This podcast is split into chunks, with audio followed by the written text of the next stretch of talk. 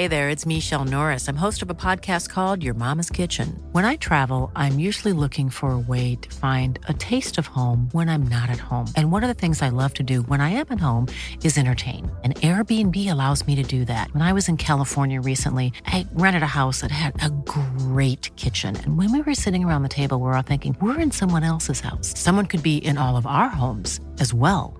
If you have a home, but you're not always at home, you have an Airbnb.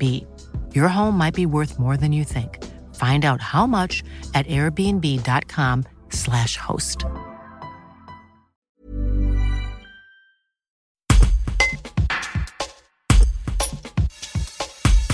Co-gérant du restaurant du Dôme dans le centre-ville d'Annonay, Hervé Bremirch regrette la fermeture des restaurants et petits commerces. Alors que la clientèle était au rendez-vous cet été, la profession subit un nouveau choc économique avec ce second confinement.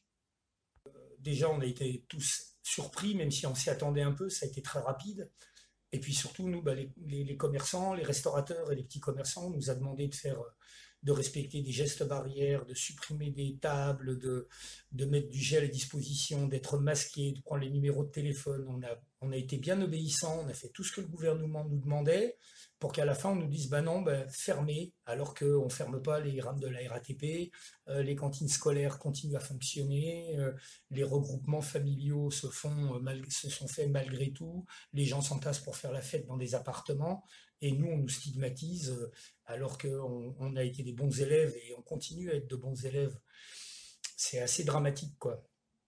Le bilan de cet été a été plutôt euh, assez positif parce qu'on a mis les bouchées doubles, on a multiplié les horaires d'ouverture, euh, on a travaillé jusqu'à 80 heures par semaine pour pouvoir se sortir la tête de l'eau et on a réussi à sortir la tête de l'eau. Mais la deuxième vague, le deuxième confinement qui arrive, va être plus compliqué euh, pour les uns et pour les autres dans notre profession parce que les chiffres des syndicats euh, nous annoncent qu'en début d'année, on sera environ 40% des cafetiers restaurateurs qui vont mettre la clé sous la porte. C'est des familles entières qui vont se retrouver à la rue parce qu'on va leur prendre leur maison, on va leur prendre leur outil de travail, on va leur prendre leur voiture et euh, c'est des familles entières. Là, il faut s'attendre à, à des vagues de suicides euh, l'année prochaine. C'est tous les, tous les psychologues le disent. là, il va y avoir il va y avoir des